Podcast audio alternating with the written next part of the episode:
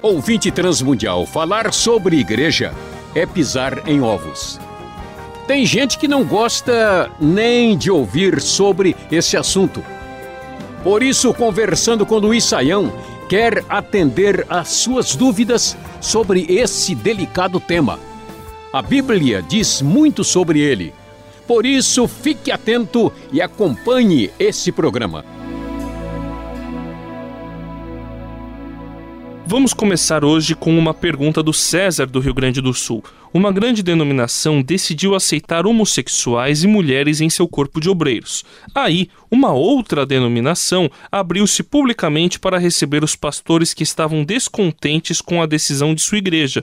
Qual sua opinião sobre isso, professor Saião? Olha, André, nós temos uh, algumas questões no mundo contemporâneo uh, que são de difícil uh, abordagem, porque nós temos certas situações que são bastante complexas. O que, que acontece? Né?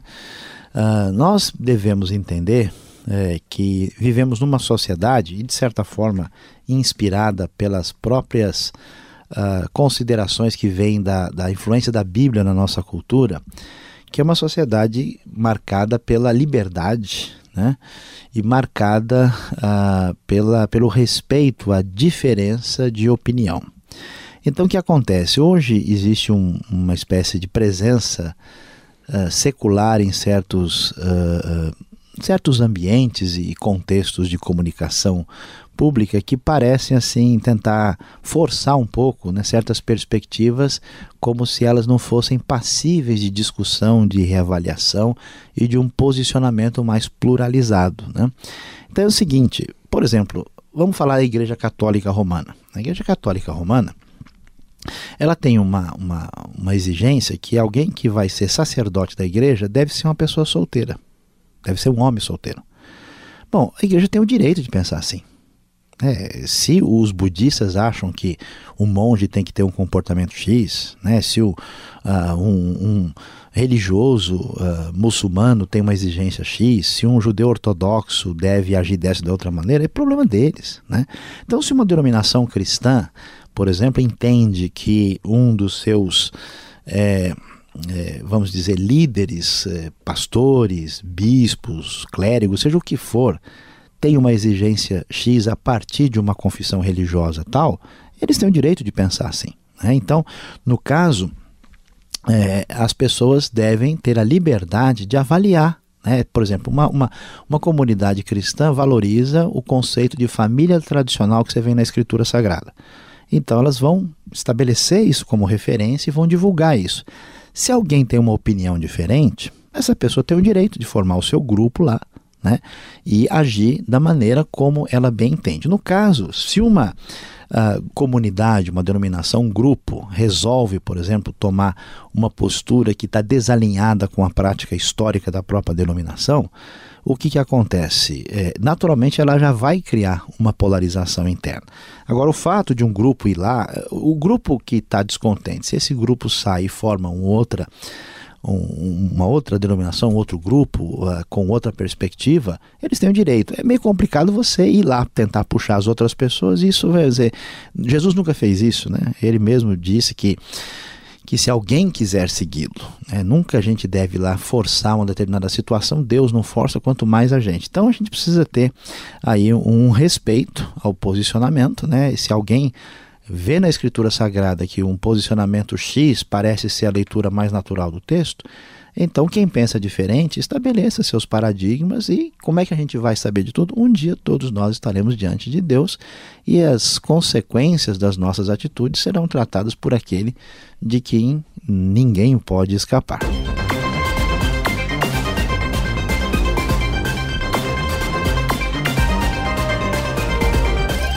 O Arlindo do Acre quer saber se é correto uma igreja buscar membros em outras comunidades cristãs, aí só ampliando um pouco do que o senhor já falou na pergunta anterior.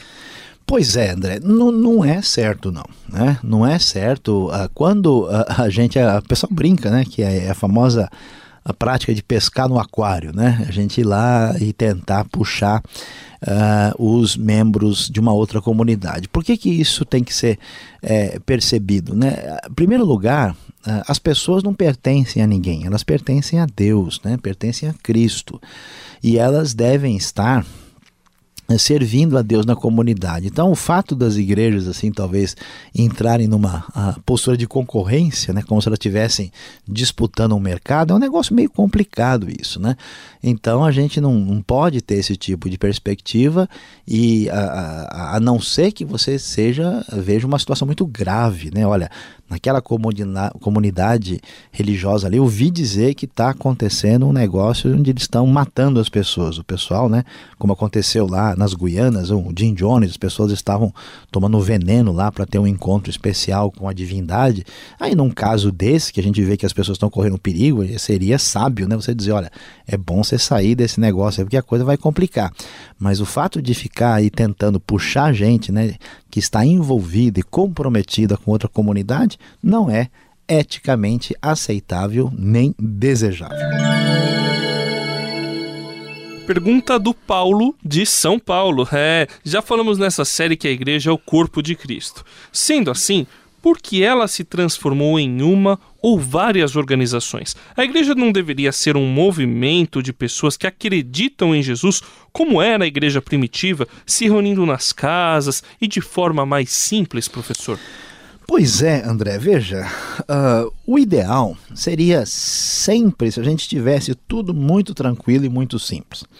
Mas, uh, em primeiro lugar, a gente tem que entender o seguinte: a igreja primitiva não era tudo assim maravilhoso e tão simples, não. Por exemplo, ela mal começou já surgiu uma discussão entre as viúvas que falavam hebraico e as que falavam grego. Umas estavam sendo esquecidas na hora de distribuição ali, né, da, uh, da beneficência da igreja. Então, as dificuldades sempre existiram. Sabe qual é o problema, André? É que às vezes a gente pensa que a dificuldade está na estrutura na organização, na forma. O problema é a gente, né?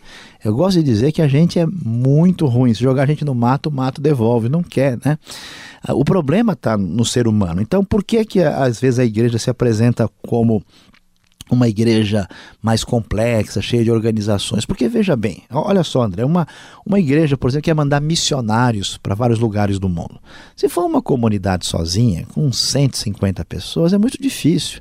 Mas se nós temos um grupo enorme de igrejas que estão associadas em conjunto e essas igrejas contribuem para uma organização que pertence a essa denominação mandar gente para, entendeu? Finlândia, para uh, ah, as Ilhas Fiji, para o Alasca, para Portugal, entendeu? Para Moçambique, é muito mais fácil, né? Então, existem vantagens e desvantagens. Então, a simplicidade não está na estrutura, mas na atitude. O que a igreja precisa é da vida espiritual da parte de Deus para conseguir lidar com espiritualidade, mesmo em situações organizacionalmente mais complexas.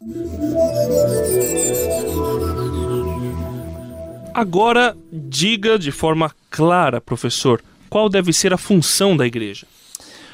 Olha, André, a gente pode falar em função da igreja, focalizando até várias coisas, mas assim, podemos dizer que a igreja tem como objetivo principal cumprir a missão deixada pelo Senhor Jesus. É claro que a igreja é, deve edificar né, e trazer ensino para as pessoas que estão lá. A igreja deve produzir essa, essa comunhão, esse relacionamento.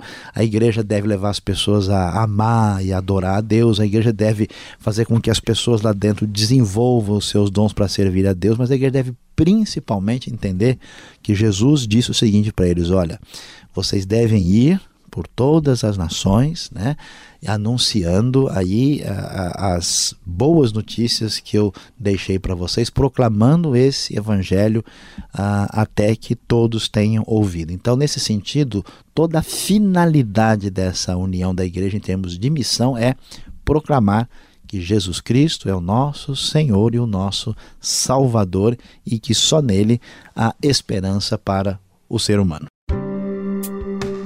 Este foi o programa Conversando com Luiz Saião.